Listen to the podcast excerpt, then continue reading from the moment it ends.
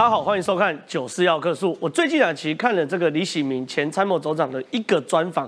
李喜明将军讲了一个很有趣的观点，就是说站在台湾立场，我们当然希望台海战争发生的时候，美军来驰援台湾。可是他说，台湾的军队千万不要幻想美军跟台湾有大规模联合作战抵御中国的战斗行为。为什么？因为台湾跟美国没有战斗沟通的能力，台湾跟美国没有做过大规模的战斗演训。一旦打仗，连基本的讯号都不见得通畅，所以这些事情呢，提醒我非常大的眼警讯哦。可是很有趣的事情是，我最近看了一些新闻，包含我们财信传媒集团董事长谢金河董事长特别说，他说啊，他曾经跟中科院的最高层聊过天，他说。他问台湾的飞弹实力强不强？那位最高层说，台湾在世界各地名列前茅，可是不能讲。至于无人机领域，这位中科院的博士也说，台湾的无人机制造实力很强很深，底蕴非常非常深啊。所以在这样的状况之下呢，媒体又去问了吕里斯，我们大家都很熟悉的前海军新疆舰的舰长吕里斯。吕里斯说，其实啊，美军早就思考过。一旦战争发生，台湾跟美国要怎么协同作战作战这件事情，他说这是美国要卖鱼叉反舰飞弹，强调一定要连雷达一起卖的主要原因，也就是每一个小单位它都可以进行目标目获。除了我们自己的雷达侦测之外，另外一个就是盟国是不是也提供我们相关的 data link？所以其实台美的军事整合哦，可能是由器材、科技、雷达的整合在前。战术战绩的整合在后，所以这些事情呢，我们节目一开始就跟大家讨论，到底我们台湾跟美国有没有联合作战能力？如果要迈向联合作战，我们要经过多少的努力？这是第一件事。第二件事情哦，我们都知道未来的战场要人工智能化，这个人工智能化很有趣哦。M One A Two 坦克，美军正在思考要干嘛呢？加入最新的实验性 AI 瞄准系统。这个 AI 瞄准系统，当然请我们这个坦克专家云将军晚点来跟大家解读哦，因为这件事情很有趣。他说，美军过去或是坦克标准的的战斗模式是要干嘛？先观察观察敌方在哪里，接着呢要获取获取敌方的目标，识别敌我判断，然后最后呢判断要不要开火，开或不开，最后开火，然后呢确认成效，重复使用。可是呢加入了这套系统之后呢，所有的识别。跟开火全部交由 AI，人类只要做一件事，按下开火的这个钮。那这套系统呢，到底会改变战场什么样的状况呢？他说一次可以攻击三个目标，这是有多夸张的事情？实物上。坦克攻击一个目标要花多久时间？王力宇将军详细而且精密的跟大家解读。另外有趣的事情是哦，站在台湾的立场，我们当然是希望潜舰可以国造，可是呢，我们也希望说我们可以跟美国做军事的合作。可是两个新闻获得大家的。注意哦，第一个，美菲将举办二零一五年来最大的联合军演。晚点我们节目会跟大家分析哦，美菲军演完之后会造成美国跟菲律宾有如何的军事合作？那台湾未来有没有可能也办这样的军事？军大型军演呢，我们期待当中。另外一件事哦，海军规划一百零一亿新造潜舰救难船。我知道我们的潜舰明年要下水了，可是这个潜舰救难船跟台湾的潜舰下水有关系呢？晚点节目也来跟大家分析哦。另外有趣的事情是，整个世界都忘记了俄乌战争其实即将进入到。最最最的最终章跟最高潮，我们节目其实已经帮大家连追好几天了。现在告诉大家，整个俄罗斯的前线竟然惨到什么程度呢？前线士兵喝泥巴水为生，这件事情有这么惨吗？美国的参谋长是直接说，俄罗斯已经全盘皆输。可是我们一一方面得到的资讯是俄罗斯集结了五十万大军，一方面美国参谋长直接告诉大家，俄罗斯惨到要喝泥巴水，难道？三军未动，粮草先行，这样的军事的准则在俄罗斯上完全反过来，这个三军先动，粮草不行吗？晚点我们节目也来跟大家分析哦。另外，进入到国内的选战，国内选战真的是越打越精彩哦。大家隐隐约约都感受到这种血腥味已经在周遭这个浮浮浮现了。那站在国民党的立场呢，各自也开始组建战队了。朱朱姐站队。朱朱姐公开挺侯友谊选总统，他说我们国民党只需要出一个人，果然包含以旺中集团为首的集团开始挺侯友谊了。这件事情呢，对侯友谊是加分还是减分呢？晚点节目都会跟大家分析哦。所以如果喜欢我们节目啊，千万不要离开。进入到节目讨论之前，现在介绍今天来宾。第一位，这个我们的最熟悉的将军议员于北辰，北辰将军你好，真好好，大家好。再是我们最美丽的立法委员林楚英，楚英姐你好，好好好，大家午安。再是我们从台南远道而来的前台南市观光局局长郭珍惠，珍惠姐你好，哎，真好，各位大家好。再是这个土树三英小霸王新北市议员朱冠廷，冠廷你好，郑浩哥好，观众朋友大家好。来，我们请于将军来到这边哈，因为状况是这样子，我们其实看到一些事情，我们觉得非常非常有趣，就是说。我们都知道要打这场战呢，我们不是反攻大陆，反攻大陆我们要船坚炮利，对，我们就要固守台湾，固守台湾我们要像刺猬。那有几件事情啊，我们要如何台美可以联合作战？第一个，我们飞弹要多；第二个，我们战场禽收要足。刚刚我开场说，其实以台湾来说，飞弹的是越来越有重城贺主的味道，有云峰。一千公里有雄风二 B 型的一千公里，雄风二一的五百公里，海马式火箭弹未来买到三百公里，还有陆射鱼叉飞弹一百三十公里，越来越有重城贺主的感觉哦。可关键是吕理师说，前新疆舰舰长吕理师说，我们这些雷达都会跟美军联动，我们现在的军事实力到底如何？呃，我先讲哈，跟美国怎么打仗，跟日本怎么样联合，跟菲律宾这些有有盟关系怎么联合，大家先要界定一件事情。我是装甲兵的，你是步兵的，我们两个协同叫协同作战。你是空军的，我是陆军的，我们叫联合作战。是。然后呢，你是美国，我是中华民国，我们叫同盟作战。哦。所以他们把联合作战跟同盟作战搞乱了。哦。同盟作战跟联合作战不一样。是。同盟作战是国与国之间为了共同的利益，然后我们来作战，这叫同盟作战。像第二次的世界大战啊，对，第一次世界大战都是这样。同盟作战有一个最大的问题，语言沟通。是对，所以以前在二次大战的时候，很多没有办法沟通的语言怎么打、怎么做？那请问，那在中国战区，当时国军是怎么跟美国人一起打仗的？对不对？飞虎将军怎么跟我们一起实施同盟作战的？是语言不是问题，对，重要的问题在于系统。对，二次大战都可以克服系统跟语言的问题了，你认为现在的科技没有办法克服系统吗？哦，太容易了。所以我讲不一定，我们在作战的时候要做同盟，我们可以做联合。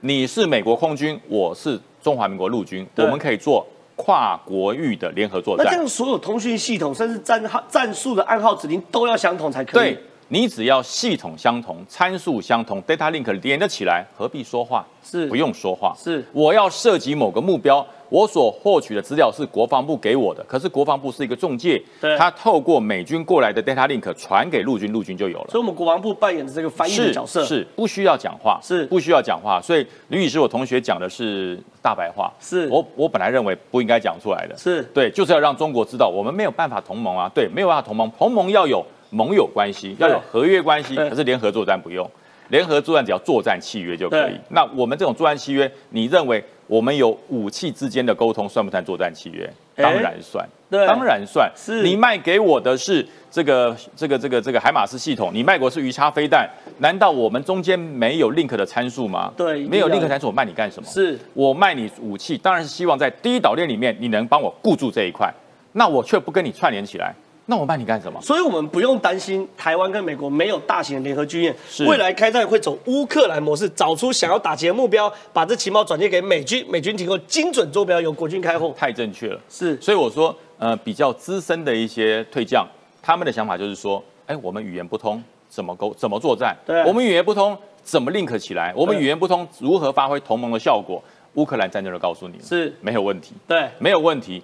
有电脑。比起人脑，有个最大的好处，它有翻译软体。对，而且我们现在有 Chat GPT。我曾经有一个很有趣的，我一个弟兄到美国去玩，然后他说打他传私讯回来给我，他说我想在美国买那个 Apple，因为 Apple 的手机是美国的，对，所以说在美国买比较便宜。可是我怕哈，它是英文系统里面没有中文。我说你是不是傻啦？你只要选择繁体中文就好了，它就会变成你的系统，是是，没有问题，是语言隔阂没有问题，只要整个串联作战的参数串起来，link 起来。这都不是问题。好，那另外一件事情，这个这个这个新闻我是非常有趣的。这个坦克同时间能够跟三目标交战，因为美军呢现在在实验在 M1A2 上安装了最新的 AI 瞄准系统。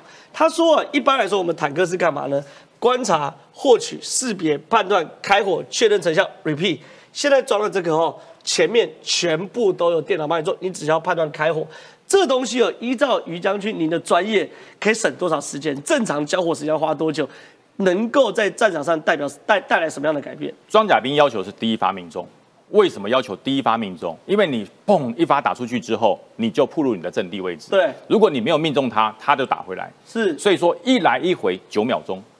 哦，九秒钟。所以说其实很快，从观察、获取、识别、判断看，九秒钟就可以搞定。九秒钟就是。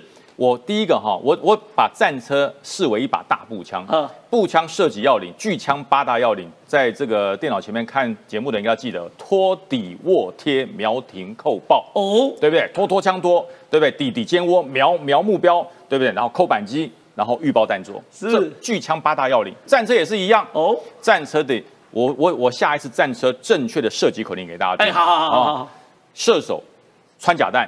一千五百公尺正前方敌战车放，射手就是说砰发射了，然后呢预爆弹着，就是毁灭或是近弹或是远弹未中。那这时候呢，你只要讲到近弹或是远弹，只要没有摧毁的时候，驾驶手就要做一个反射动作，跑，立刻退，然后绕跑发烟幕。哦，因为如果你不退发烟幕的话哦，你就被别人击中了。标准回避动作。对，所以说这一连串我刚刚讲了这么多的动作，九秒钟之内完成，包含射手绕跑。是，对，射手、驾驶手退车跑掉九秒钟。可九秒钟我们听起来很久，可在战场上很快很快，每一秒钟都很可怕。很快很快，因为哈，你战车砰打出去之后，前面是一团烟幕。对，你想想看，那个射手还要观测打中没有，他要等大概两秒钟，烟幕稍微散一下才知道有没有中。那你发现如果没有中，这时候哈。如果驾驶手不退跑，那个对方的炮弹就来了。是你九秒，他也九秒啊，他马上就回射了。那所以说这一套系统，我在去我到美军乔治亚州的时候，我有听他做过简报。对，当时还只是一个概念而已，还没有出来。大概是民国一百零一年的时候，我去听过简报，还没有出来。那我心想，哇，如果有这个出来，这简直就在好莱坞拍电影嘛。是，你知道他的状况是怎么样？这个当当时哈，他叫这叫做阿特拉斯 （Artillus）。这个系统哦，他讲话怎么样？他说用人去做要九秒，我们是训练有素九秒哦。对，菜鸟驾驶手告诉你十五秒、二十秒都完成不了。有素是比较在演习时，对对对，打仗紧张啊，紧张，高到十二秒错，哎，看不到啊，怎么办？对，紧张。那他说用这种方式，所谓 AI 取代人脑，就是你知道一个车长要有多少资讯？我车长手上哈，第一个我是有一个防空机枪，对，我要对空监视，我有一个。有一个所谓的周视镜，我要观察周围有没有步兵要来接近我。我还有一个这个叫 TTS，对，跟射手是同步的瞄准距。是，我要发现这个射手如果是普通共，我要超越射击，我要打。对，所以你看，你车长又要管主炮，又要管防空机枪，还要管周视镜，你你车长真的是会疯掉。很忙啊。有了这个以后，车长只要做一件事，打 打。或是不打杀，哎，不是打就是跑，只有两个指令，对不对？射手说发现目标不用发现，因为三个人都会看到，车长会看到，射手会看到，驾驶手会看到，三个人同步，他有同步的影像，所以说我们都看到啦，那都在等车长做跑打就好了，那这个全部完成，而且他所操作的武器不是只有主炮哦，包含防空机枪，对，包含了同轴机枪，包含了扫射步兵的这个射手的这个 FN 机枪，全部都包含。所以他只要打，那不是打一个目标，是他锁定的三个目标同时打。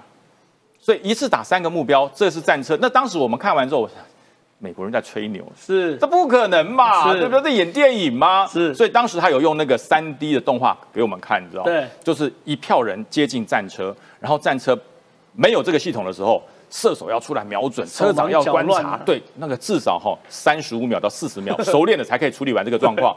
后来他说好，改换成这个 Atlas 这个系统，他只做一件事，打那个枪就这样，噗，就旁边的都全部瘫掉。所以我说哇，这太棒了！我说这太棒了。可是当时一百零一年的时候，我觉得那是神话。对。那今天你传给我时候，我一看，哇，天哪，真的出来了，是真的出来了，而且已经在试用了。我跟你讲，如果有这套系统。我告诉你，那些战车无用论的人，真的可以好好思考一下，战车很有用，对，它太有用了，对，它这一套系统取代多少人，取代多少人力，争取了多少时间？我刚刚讲，一般正常有训九秒钟发射，对，它呢零秒，零秒，零时差，一两秒都没有，看到就出去了，看到就，因为他只要做一件事，打砰就出去了，对，所以是零秒啊，零时差，看到同时就发射，等于说你只要被这个系统盯上了，你连思考的时间都没有，对，等你知道说我要不要跑？炮弹有一点像钢铁人的那个感觉。钢铁人盔甲，比如它里面就牧师就锁定三个，对对对。然后根据不同人就用机枪射，坦克就发射炮弹。那如果两个坦克就砰砰两发出去，它是一起出去，是它是一起出去。炮弹打远目标，机枪打近目标，防空机枪打空中目标。对，他假如说打，砰就出去了。对，一次打完。所以我说当时为什么我说这是好莱坞电影吗？我说这这不可能嘛。所以说。真的科技果然来自好莱坞，好莱坞演过的东西，美军就发展出来了。没有错，这套装备，我觉得如果发展成功，国军进诸般手段，非买不可。买，你会增加我们防卫的能力，会增加我们训练的时间。还有最主要是提高我们的生存率。好，非常谢谢李将军，我们请这个冠廷来到前面哦。因为接下来我们讲完讲讲完这个这个 AI 的设 AI 的这个瞄准器之后，我们接下来要进入到大国战争哦。因为其实美国现在都在玩什么老武器新生命，其实他们后来发现载台其实不重要，我载台加上新的 AI 判断，它会变完全另外一个武器。所以老武器新生命现在是老美在玩的。那在台湾来说，我们要很务实，台湾啊、日本都要很务实。哎，这什么东西？日本屯长城飞弹在青森大分两线新建大型弹药库。青森不是只有苹果吗？弹药库也需要，是不是？哎，郑大哥，其实哦，整个在中国附近周遭的国家现在在做一件事情，就是一起提升反击能力。对，而且日本、菲律宾、台湾。都有大动作。对，你刚才讲日本哈，呃，轻生没错啊，可能台湾人最熟悉的是苹果嘛，亲生苹果。啊，大分最熟悉的是温泉啊。之前大分呃还跟那个台中古关温泉有做那个姐妹市，我们还有直飞啊。但是现在呢，这两个城市同时做了一件事情，就是新建大型的弹药库。哎，这件事情很特别哦。为什么？日本要花这么大的一个规模跟这么大的经费建新型弹弹药库，目前曝光的是只有青森跟大分，对不对？但是现在根据日本媒体报道，在整个未来五年之内，类似这样的大型弹药库，日本要建七十座哦，这只是其中的四座而已。哦，在大分两座，青森两座，跟总共要建七十座。你不打仗要什么弹药库？为什么？因为他们要提高反击能力。简单来说，日美国现在的战斧飞弹要配置在日本嘛？然后呢？现在日本自己国产十二型陆基反舰飞弹，它从过去本来只能打两百公里，现在可以打到九百公里嘛？对，这样子的一个弹药，其实最重要的一个差别就是跟以前不一样，体积变大了。对，那占的空间变大了，所以现在他们必须要建这样子的大型弹药库，把它的长城飞弹射好射满。是，那。未来为了什么目的？其实就是我讲的嘛。他国疆域内的飞弹基地，哎，其实就是以后中国啦。这个他国就是台湾吗？不，不是台湾，一定是中国。其实就是提高日本他们的反击能力，让他们本来所谓的自卫队，哎，只短距离的飞弹可以做做基呃一一个基本的防护，现在变成说甚至可以直接打到对岸嘛？对，直接打到对岸就中国，这是日本的动作。那现在看菲律宾哦，菲律宾其实也是不是好惹的啦。菲律宾前一阵子最重要的新闻就是。中国的海上的军队拿那个什么镭射，比如乱射嘛，那射到整个菲律宾的呃同胞，他们的眼睛短暂失明。对，这个事情其实后来引发了中菲之间的轩然大波。是，菲律宾这时候有动作哦，在中菲这个镭射事件之后，菲律宾的司令宣布在十五日再宣布说，他们要实行一个肩并肩的一个军演。肩并肩。简单来说，二零一五年到二零二三年。中呃，菲律宾跟美国联合起来最大规模的军演，目前哦，根据相关资料，八千九百人一起参加。哎，你知道军演有分好几种军演，有一种是这种，比如陆海空联合的军演，我们菲律宾出海军，美国出空军，这是联合军演，是也有海空军跟空军军演，也有海军跟海军军演。可当你谈到肩并肩，那已经是。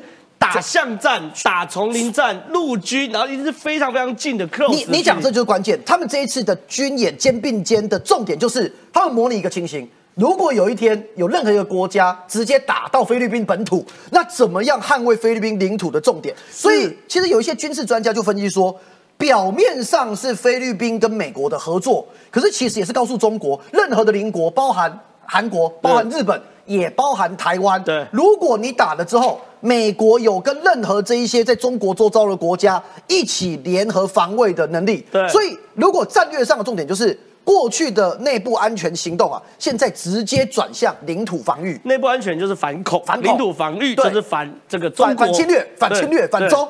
好，那看完菲律宾跟日本动作，也来检讨跟讨论一下台湾国军的状况啊。是。我们花了一百零一亿啊，现在这看起来是个好消息，呃，建了一个潜舰救难船啊。那这个潜舰救难船在今年六月会下水，是哎。他为什么这要建这个潜舰救难船？名义上呢，哎，是讲说我们未来呢要去救，呃，或者是可以去提高我们救舰跟救艇的救难能力嘛，对不对？但是这个也是给国军提醒一下了哈。这个花了大概一百多亿，六月要下水，然后排水量三千两百五十吨的新型救难舰，本来的想法是说，哎，大家认为说。我们现在国建国造嘛，有很多艘的潜舰现在要下水嘛。我们目前国建国造新型的潜艇，哎，八艘要下水。嗯，那就算是旧型的建龙型两艘也把它进行改良嘛。对，说真的，潜舰台湾的潜舰可以航到多深？三百公尺是左右嘛？可是现在这一个潜舰救难船也是有呃被人家检讨了，就是说现在要下水的潜舰救难船，它大概只能救到一百公尺左右，就是你要自己浮上来。对了啊，老实讲，就面对台湾现在国建国造我们自己建的潜艇，哎，可能还是不太够。对，所以其实这也是提醒啊，目前以这个一百零一亿花的这个潜舰救难船，它可以救的是一般水面舰。跟一定深度以上的失事船舰，那面对其实已经潜到三百公尺，如果真的发生意外，我们国建国造这六艘新的潜艇可能还是不够。那这也是提醒国防部啦，要赶快补足这个部分。好，另外一件事，其实我看过外国专家分析说，人类有三件事永远没办法解决，一个是能源，第二个是疾病，第三个是粮食。这三件事是人类未来一百年到两百年之内永远要面临的困题。对，可有趣的事情。什么小叮当黑科技啊？美军推动只需要水跟电的粮食制造力，这什么奇怪的黑科技啊？观众朋友，这不是卡通片段哦！现在美军的国防高等研究计划署，美军为了要对付中国，把过去藏在仓库里面黑科技，外星人教他，现在全部拿出来。有有有人有网友戏称啊，说这是美军本来当时为了移民火星的时候所准备的科技，这都是搭爬做的。对啊，搭爬做。那现在是对为了对付中国，有人这样讲了哈？为什么现在就是美军？研究出来，他们正在研究了哈，只要三种东西可以制造出食物：水、电跟微生物。哦，他有加哦，微生物合理啦，合理啊。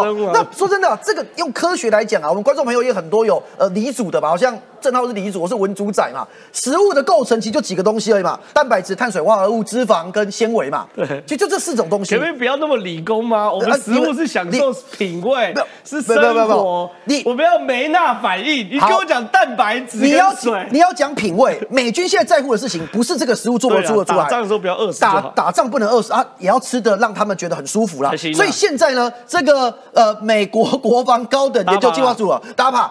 他们现在除了要研究水加电加微生物变成食物以外，现在有个重点，要让这些美军以后在战场上面吃的舒服。所以要怎么搞？他们现在重点是哦，你要做出可以像奶昔的形状，他们爱喝奶昔嘛，要做出像是那个那个口内棒的那种形状嘛，就是那种营养棒嘛，棒要做出像果冻嘛，这都是老美爱吃的东西。所以做出这样子的一个呃形态的食物，如果真的可以做成了，我觉得会改变人类的文明，我们会变素。会变变素，素就是靠水，还有微生物，就还还有电的，还有电，还有电。好，所以好，这是美国现在的黑科技，那看起来是真的有谱了哈。如果真的发明了，会对台湾人、对世界各国人都一样，就是会解决粮粮食问题的。好，最后来讲一下，呃，美国跟俄罗斯的关系哦。嗯，我们都知道，因为俄乌战争之后，美国哎，感觉跟俄罗斯关系没有很好。对，冷战结束了，可是间谍跟带技术到两个国家还是层出不穷。现在最新的一个新闻哦。俄罗斯的航空工程师。哦，这个厉害了，他是二零一八年到二零二一年就在俄罗斯的飞机场的军用飞机场里面研究飞机，是，他逃亡到美国，然后就要跟海关证明说，我有技术啊。去年十二月到美国，跟海关跟边境保卫局讲说，他等下等下，他直直接坐飞机到美国，对对对，也不是被策反的，直直接接触，他他飞过去接触，嗯，接触了之后逃亡过去了吧？他就跟他讲，哎，我有技术，我厉害了，我有欧米亚给，我是图一六零，我有图一六零的机密文件，这是我的伴手礼。然后他证明说他是二零一八到二零二一年啊，其实就是在这一个飞机生产厂做工作。然后他对整个图一六零机会有详细了解。那这件事情美国人看到哦，眼睛为之一亮，为什么？图一六零轰炸机啊，是现在全世界最大的超音速军用机。那北约甚至给它一个名称啊，它是直接叫那个 Black Jack。那俄罗斯叫它是白天鹅。它有一对可变异、最大极速可达两马赫的一个性能。你看到这样子的一个图一六零的轰炸机哦，它同时可以做空对地的很多轰炸的功能，然后它也可以从空中直接发射飞弹出去。是，所以它其实虽然是轰炸机，但是其实在俄罗斯也是非常高性能，而且现在在图一六零在俄罗斯的架次数其实也做三十几台，对，数量也没有到很多。那目前使用的国家一根手指数得出来，不到五个国家使用。那如果图一六零的机密的文件真的带到美国，对于美国掌握俄罗斯轰炸机的技术一定有帮助。是，那这样子的一个新闻，其实代表的意义也是，冷战虽然结束了。可是美国现在还是穷极一切的，会想知道俄罗斯的资讯。那俄罗斯待遇可能也不是很好了哈。对，工程师逃亡之后也要带欧米亚给来，要带技技术来。美二的冷战其实还没有结束。是非常谢谢冠军。我接下来想问楚英姐，因为对，其实坦白讲，我们刚刚一路聊嘛，包含台湾的这个军事进步，包含美国战车的军事改革，包含日本要在这个苹果之乡亲身囤很多弹药啊。油料包含人类啊，搞到后来要变树，靠这个水跟微生物为生，这些东西都在隐隐的美中关系的改变。对，关键都在于中国。哎，美国特别最近警告北京，呢，美国副国务卿说，你绝对不能用美国议员访台当军事行动借口，这怎么一回事？我觉得这个哈，大概就跟刚刚你一开场请这个将军聊到的俄乌战争现在的整体影响了国际的环境，还有就是我相信已经聊了好一阵子，就是中国的这个间谍气球，其实是大大的破坏了我觉得整体国际社会上的状况，就是变成是大家看到。俄罗斯这样的去欺负乌克兰，大家不能忍受。对。然后中国不断的去扩张它的这个所谓强权跟它的影响力。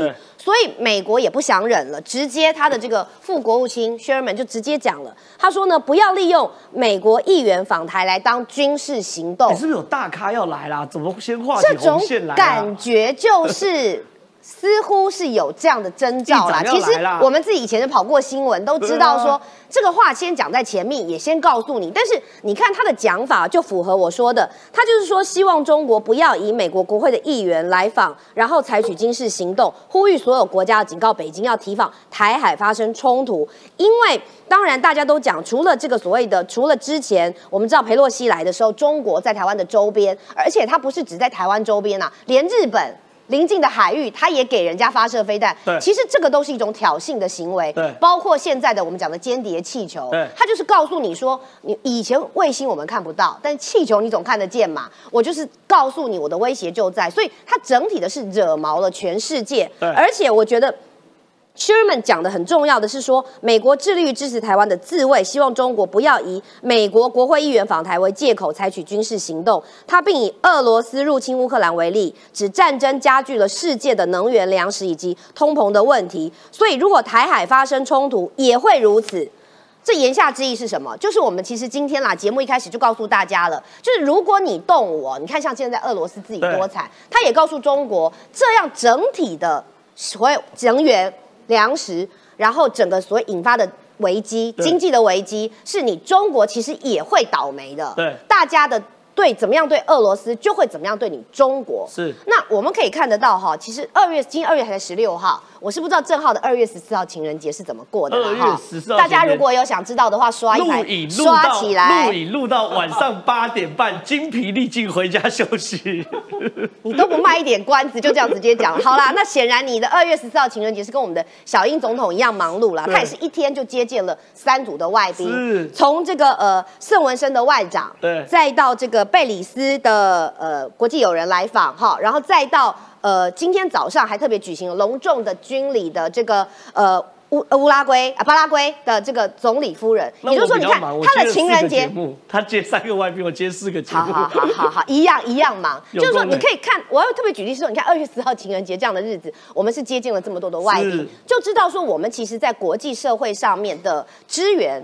是非常的丰富的，所以资源是说大家台认认识到其实台湾的重要性。那么如果台海一旦发生危机，不只是我们前一阵聊到的这个所谓美日韩的联合声明，也讲到说台湾区域的安全很重要，包括现在呃捷克的副市长即将要来。哦，对，那捷克副市长其实是来的哦，对，因为我跟你讲，其实不是只有捷克吧，应该是说捷克的众议院的院长。这个阿达莫娃他会三月确定来访，而团员当中有一位是捷克的副市长。对，那原因是什么？而且他讲的话值得让大家来思考，就是他认为跪舔中国，其实已经证明了徒劳无功。为什么？其实大家都知道啦，不是只有台湾在面对，比如说这个农产品，或者是一些呃食物要进口的时候，被中国一直在那边下拐子啊，然后挡门槛。其实全世界也是，那他们就受够了跟中国说，反正你跟中国做生意，他就人质嘛。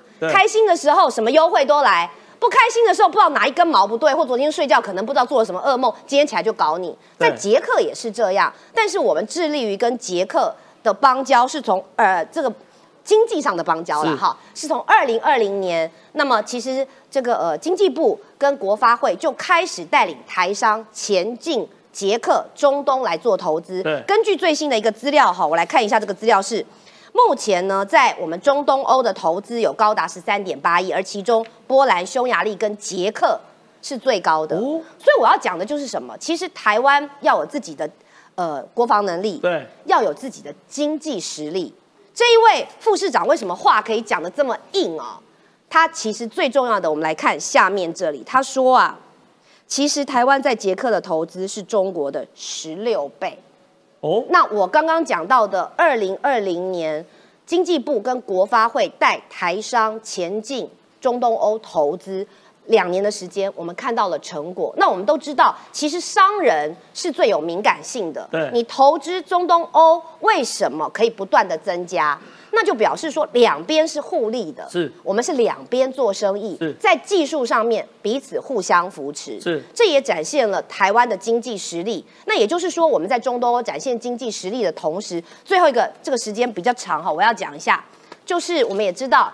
这个中国的王毅现在正在欧洲访问，他的时间点是十四号到二十二号，他到了法国、意大利、匈牙利、俄罗斯，然后他会出席第五十九届的慕尼黑的安全会议。是，我要这边要讲的是哦，他虽然人现在在欧洲，而且会到意大利，但是意大利的外长直接讲了，他说呢，欧盟还有。北约各国要怎么样？要共同来保护台湾哦，洗他脸呢？是完全直接，你你的外长在在在欧洲，我直接打脸你。而且我要强调，意大利的重要性是什么？大家都知道，我常常在追中国的一带一路是如何的残害。只要是你接手了一带一路，你就是准备倒霉的开始，经济崩盘的开始。比如我们之前讲到的柬埔寨的乱象，好。欧洲“一带一路”最早签备忘录的是哪一个国家？对，就是意大利。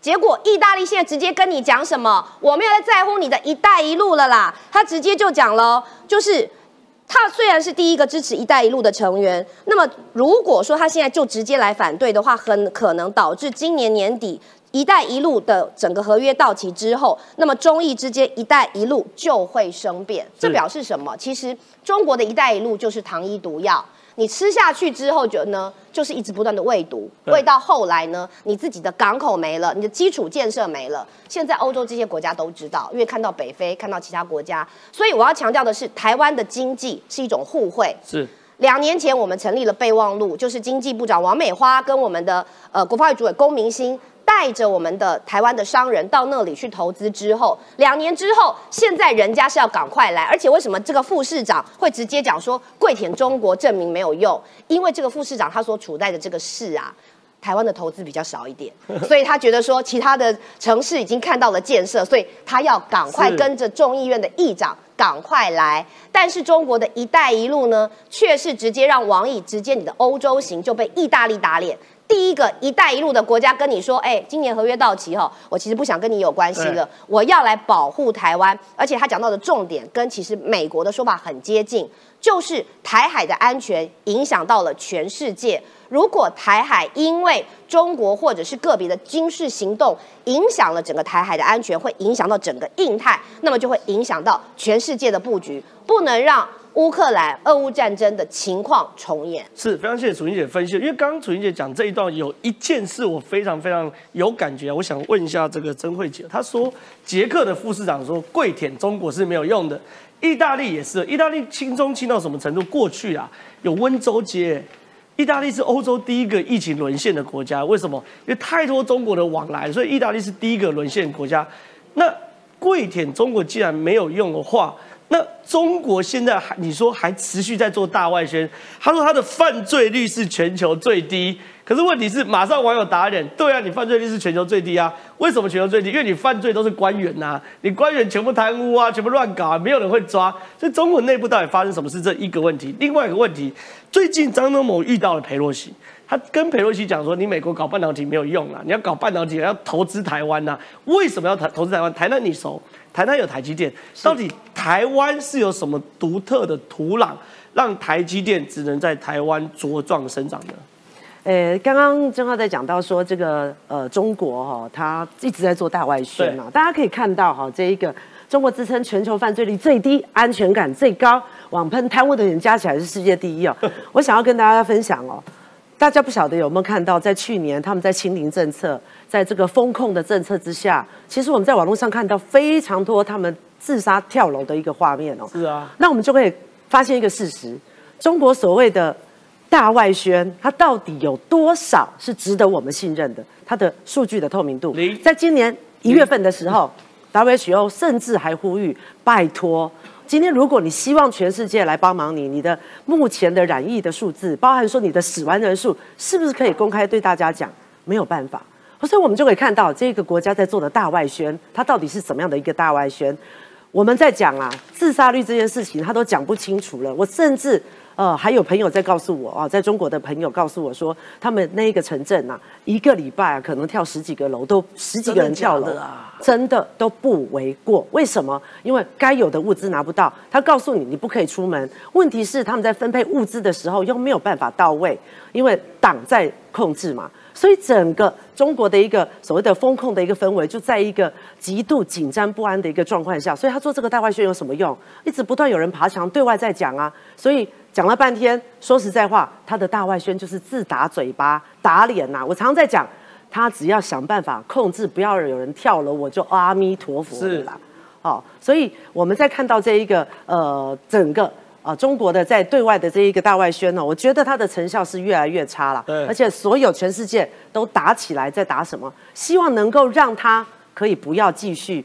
哦，再去做这个壮大的一个动作。那有趣的事情是，张忠谋见到佩洛西，张忠谋跑去跟佩洛西讲，他讲的很白，说你你你要求台台积电去美国设厂，我就听你的啦。但是你不要笑想这个可以成功了。台积电，你如果半导体要成功，保护台湾，台积电在台湾才有可能成功。你一定是最了解台积电设一个厂有多困难的。台积电在台南是有三纳米厂，是在台南设三纳米厂，中间水电。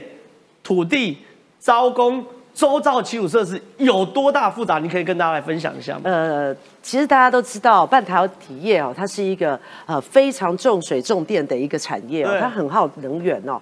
那台南市呢？其实，在过去，我们为了要能够吸引啊引资这个台积电能够进到台南，多少利多消息给台积电？是，那包含说我们在水的部分的一个呃处理哦，我们还甚至呃投资了这个所谓的自来水啊再生的一个水厂。对。那希望能够把台积电啊引来台南呢？那也确实，他也看中了我们的南科的整体的一个发展，是。还有包含它的一个产业的一个结构链哦。其实，在台南它有一个很肥沃的土壤，那当然人才。很重要哦，台南有相当好的一个人才，也跟大家没错，也跟大家报告哦。其实现在到呃美国，好 Arizona 去设厂的这一个呃这一个厂长，其实就是我们新营人，是吧？他是我们新营人，因为台新教的台新教的人都很急歪，不想离开。对，成大的人比较成大的很优秀，那大家就可以看到说哈，裴洛西。张忠谋告诉裴洛西什么？他告诉裴洛西说，想要有可靠的一个半导体产业，他就必须要先确保的是台海、台湾的一个安全哦。投资台湾的安全，比投资花大钱自己要做出一个半导体的一个高科技厂哦更为重要。因为我们已经走在前面了哦。现在全世界在做的是什么？所谓的成熟的半导体。可是半导体，他在讲的是看的是未来。台积电现在。在做的，在台湾做的，因为有人才，所以我们在做的是先进的制程。那你就可以看到，我刚刚有讲了，我们的我们台南新营人哦，他带着这个大军哦，去到 Arizona 要去开疆辟土。他在出国前，我们一起吃饭哦，他告诉我什么？他说：“哦天哪，方圆五百里甚至一千里。”都没有人，就是一个荒漠。他其实是一个平地拔葱要造镇的一个计划。他甚至还偷偷告诉我，他说：“哎呀，我很担心，到最后。”可能因为台积电治军很严，想吃个鳝鱼意面都找不到地方吃。这是一个。第二个就是说。那当然，他会有很多复制的行为啊，甚至造证嘛，哈。当然，我们另外他的隐忧是什么？他告诉我，他说他很担心，到时候呢，可能搞不好美国还不一定有有有人愿意进来台积电工作，搞不好还必须有我们台湾的这个专业的人才过去到台积啊美国的台积电厂去帮忙。我一听，我就说啊，那当初不是希望能够让美国的在地的一个产业的发展，包含人才的培育都可以进来吗？他告诉我。哦，其实他们很担忧，为什么？因为美国人的生活的 lifestyle 跟台湾人是很不一样的。台湾人，呃，非常的努力认真工作，哦，可是美国他们讲究的是他的生活品质等等的。所以我们可以看到，为什么中中我们会告诉裴洛西说：“哎呀，不行啊，你要投资的是台湾的安全啊，因为我们有的人才，我们有的这个半导体的实力。”这个是不可被磨灭的，而且甚至我们在这过去疫情的期间，我有协助这个六百位美国的工程师在台湾的训练。他们进来的时候，工程师是来来台湾训练，是在台南哦，是在台南训练。他们很好笑，我我我补充一下，他们后来这个离开之后啊，有填问卷，然后填问卷过程中就问说，他们成为一个工程师最重要的的希望是什么吗？那台湾人就会说买房啊、买车啊、钱啊、年薪啊、分红，没有老美填 life quality，最生活品质。啊！你要生活品质，就你就不要当工程师啊！有什么好讲的？对我，我，我，我想哈，其实每一个国家孕育出来的一个养分不大一样。台湾最特别的就是说，因为我们一直在一个很紧张的状态，我们在强国的旁边，所以我们必须要确保自己的能量跟能力。我常讲哦，台湾可以拿着一本护照，我们这小绿本可以去两百多个国家，这靠谁打出来的？商人。对，我们自己有很多的努力，当然国家也非常的。认真哦，包含说我们在这三年的疫情期间呢，台湾这个品牌哦也打响全世界哦。我过去哦在带团的时候，我去到这个欧美哦，或去到日本哦，我们讲台湾哦，那时候人家会告诉我泰国，Thailand，对，台湾 Thailand，我说 No No No No No，台湾，Beside the China，哈，OK，你。啊，那中国的从哪里？里 哪里？哦，所以就是他们就是哦，打开地图说哦，原来在这里。所以台湾在这三年，因为我们的这一个口罩国家队啊，我们的种种的国家队，我们发展出一个相当好的系统，甚至我们还输出。那不断的告诉欧美、告诉日本、告诉全世界，台湾台湾 can help。那这也让我们在国际的一个地位上面也打下了非常好的基础，也告诉全世界。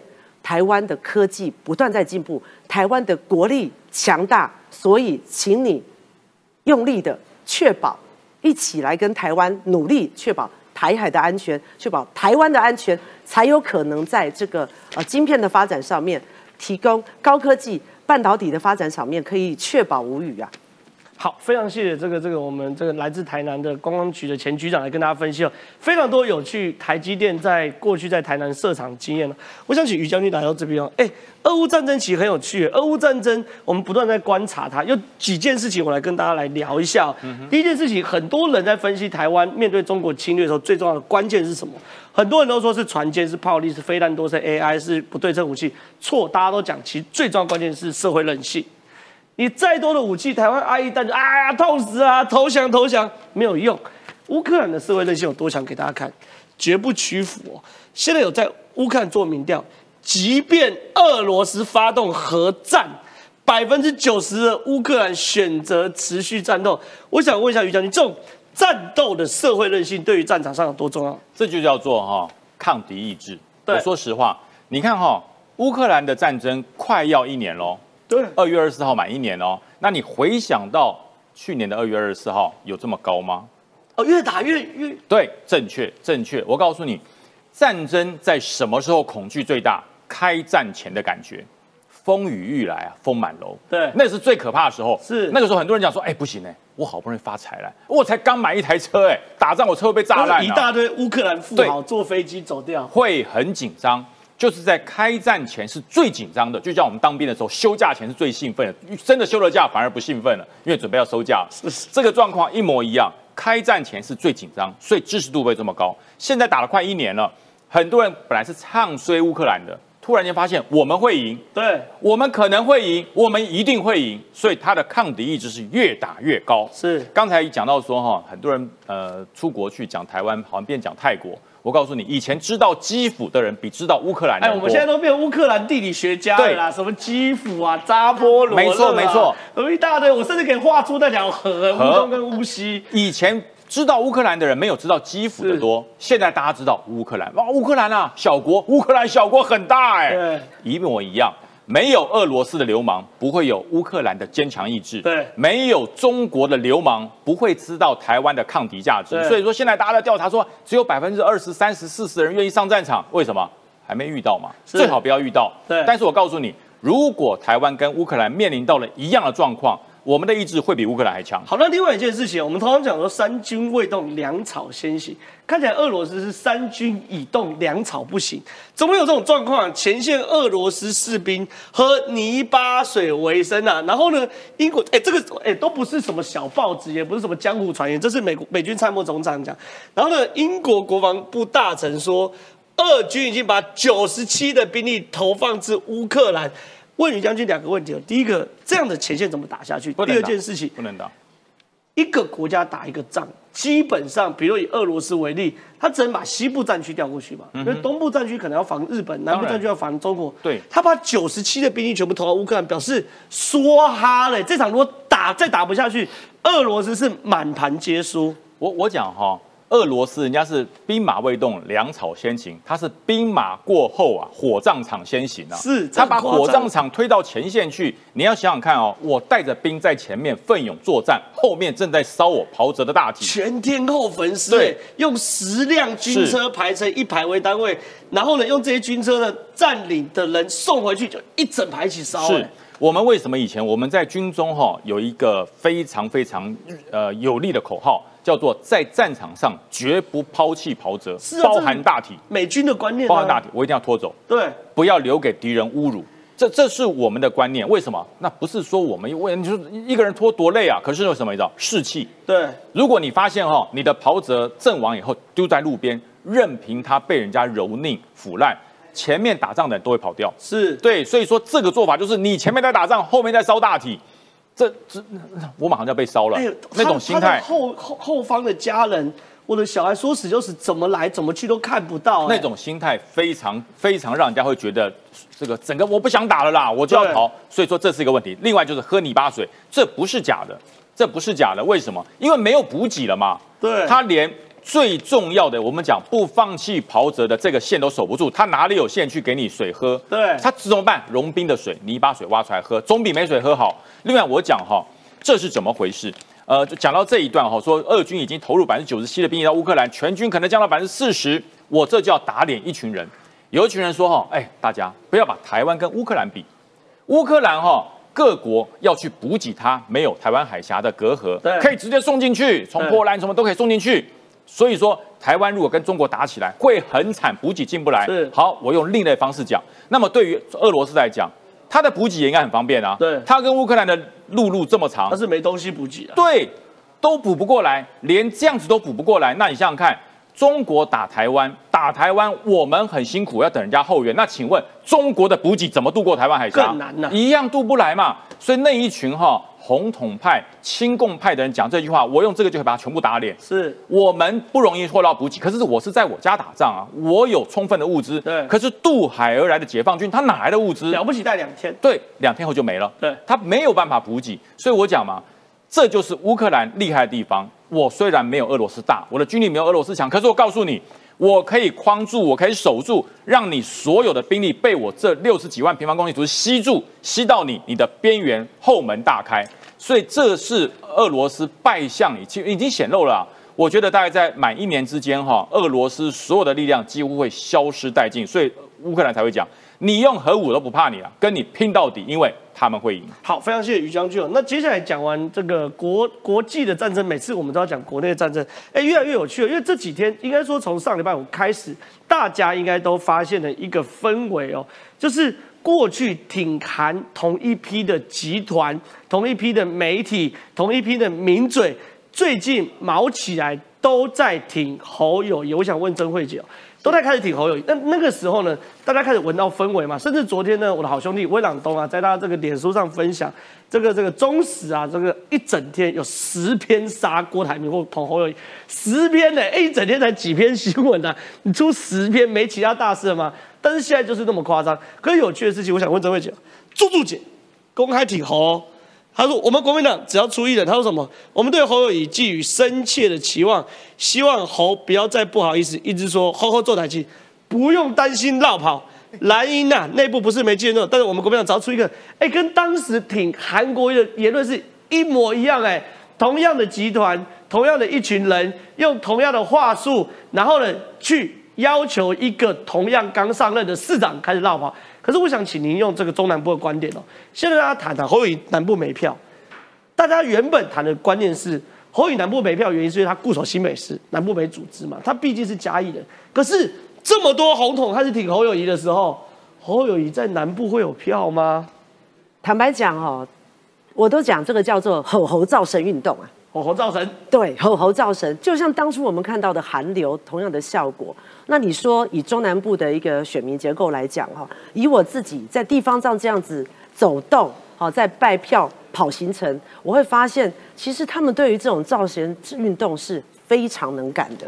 他们甚至会认为说啊，黑的是走出来啦，黑条杆哦，关键的就是网军嘛，哈啊啊。那个国民党党要用这种扛魁啊，啊，侯友谊那有票嘞，一底加一破，当然在铺子没有错啦。可是其实他后来就外出了嘛，他的生命的经验其实都在都在北部。对，那包含说他自己在新北哦，放言最近做的一个民调，哎，他跟赖清德我们的赖副总统比起来。一波看牙，他最后一名，他在新北输给赖清德，输给郭台铭，还输给柯文哲。然后我曾经陪伴这个我们赖副总统哦，回到他的故乡。对，哦，他还在当市长的时候，回到他的故乡去。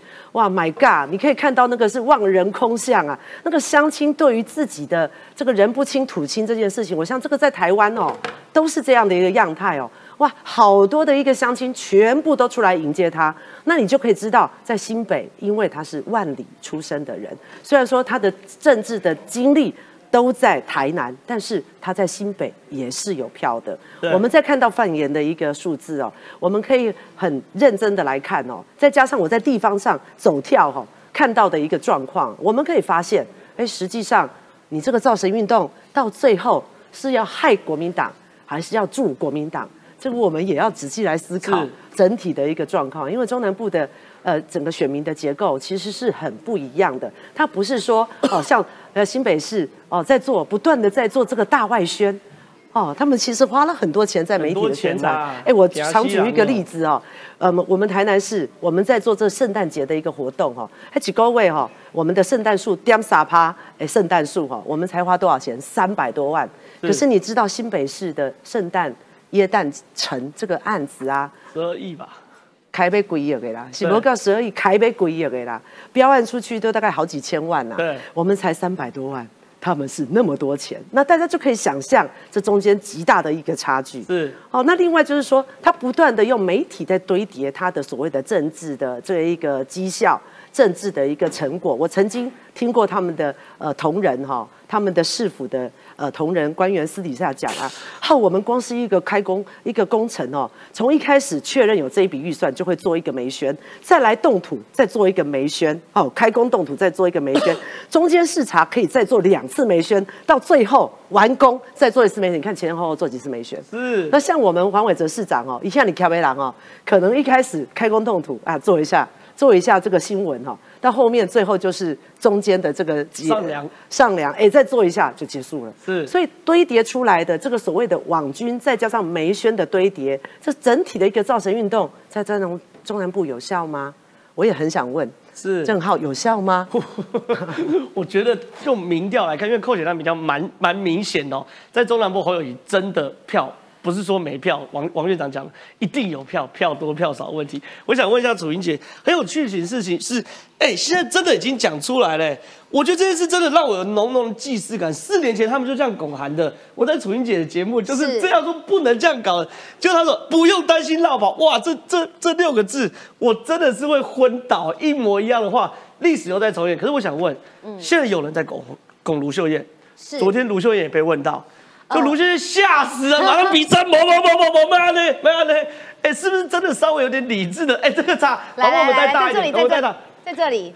就是这个差，对对，稍微有点理智的都知道这不太对劲吧？其实我最近哦，有跟一些跑国民党的记者，算是资深记者，都在聊这件事。就是去年的选举哈，让国民党赢了之后，等于是对他们自己的信心像吃了这个大力丸、大补丸。对，所以他们现在开始认为说，反正我赢了，那又怎么样？是民众给我这个机会，给我这个权利，所以是你们让我连任的连任，当选的当选，所以不用怕，名气可用。这是一个他们现在有这种感觉，这种氛围。可是他们就觉得说没有关系，我们现在懂得怎么样宣传，我们懂得怎么样去造神。就像刚刚真慧讲的非常好的，就是从这个网络上面的造神运动，包括网军的协助，再包括到新北市的这种新闻的连接的操作，再到中时报系。你看嘛，现在连洪秀柱。这个大家都知道哦，洪秀柱的政治立场讲白了就是，反正每年的十月十号他不会出现在台湾，但十月一号一定会在对岸的那种。然后去新疆会说新疆人在唱歌跳舞吃肉，这很非常快乐。对，然后其实既然反中国，你就应该去共事营，完全没有错。就是那种你讲他红统吗？说他抹红吗？没有，是他自己把红色戴在头上让大家看。但是这样的人就在支持侯友谊了，不用担心绕跑。是这样的状况是什么？那你说不担心吗？我觉得啦。基本上，呃，因为卢秀燕市长，他也是属于媒体界的前辈，你不用说有太高深智慧，正常人都要做卢秀燕这个表示啊。是，而且，但是我也必须讲，在这样的一个背后，还代表了一个什么意思呢？我们要知道这个场合哈，事实上是一个台湾的中台湾治理的大平台。是。那么这两位特别去拱卢秀燕的是台中的两位，算是呃国民党籍的议员。那么一个是黄兴惠，一个是李忠哈，那一个是前的党团书记长，那现在卸任交接给新人。他们在这样的场合里面要点出什么？就是说，其实除了侯友谊之外，我们也还有一个卢秀燕，因为卢秀燕在选举的时候也曾经当过母鸡。所以，如果你要讲说侯，呃，朱立伦曾经赞美嘛，侯友谊是所谓的超强母鸡嘛，那这边也有一个真正的母鸡在中台湾镇着，他两边所要营造的那个气势，就是说啊，不是也是只有侯友谊哦，如果侯友谊不愿意的话，其实卢秀燕也没有说不可以哦，他自己本人当然要比出这样的手势嘛，因为。总是不好让人家讲说他想要绕跑，可是旁边的人可以拱啊。就像为什么侯友谊一直在讲说“吼吼做歹机，吼吼做代级”，天灯上面写 “Yes I do”。哎，对，所以这整个连贯起来，大家都知道。所以，但是我也觉得这些都是在后面酝酿是什么？某种程度也是在逼侯友谊你要赶快表态。对，如果你不表态的话，我们这边也有人。卢秀燕。对，而且他特别还提到什么？卢秀燕也是在两次选举当中，分别以十八万票跟二十七万票击败了绿营的两位政治明星啊。所以言下之意就是说，侯友谊不是只有你选的好啊，如果你不要，你不赶快表态的话，后面是这个啊，也有不错的候选人，而且是女性候选人在这里哦。所以我觉得国民党现在真的是充满了各式各样的机关算计，然后各式的势力的机关人马，其实也都在蠢蠢欲动。好，非常谢谢楚玉姐分享。最后一点时间，我们问一下冠廷啊。哎，冠廷，因为很有趣，就是说。侯友谊出不来，我觉得有两两个原因啊。第一个原因就是说，他当然是现任市长，你现任市长怎么出来，这完全说不通嘛。看你们新北市议员是塑胶，看你们没有。但是另外一件事，哎，像阴谋论呢，沈富雄说外省人见不得侯友谊当总统，为什么会这样讲呢？因为今天有个独家新闻哦，是联合的独家，他说郭台铭私下找的民调公司，结果显示。不论是郭台铭或者侯友谊代表蓝营，在对上民进党赖清德以及民众党柯文哲，郭台铭跟侯友谊的一面都差不多。若是柯文哲不选，变成蓝绿对决局面，郭台铭一面将会大过于侯友谊。所以各式各样阴谋论都出来，你怎么看？身为新北市市议员？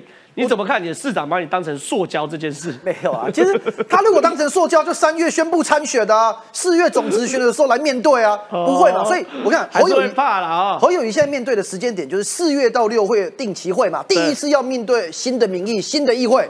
那这个时间点如果是在三月的时候，他就宣布了，他在议会老实讲会很难过嘛，很难过。可是如果你要在总执行后。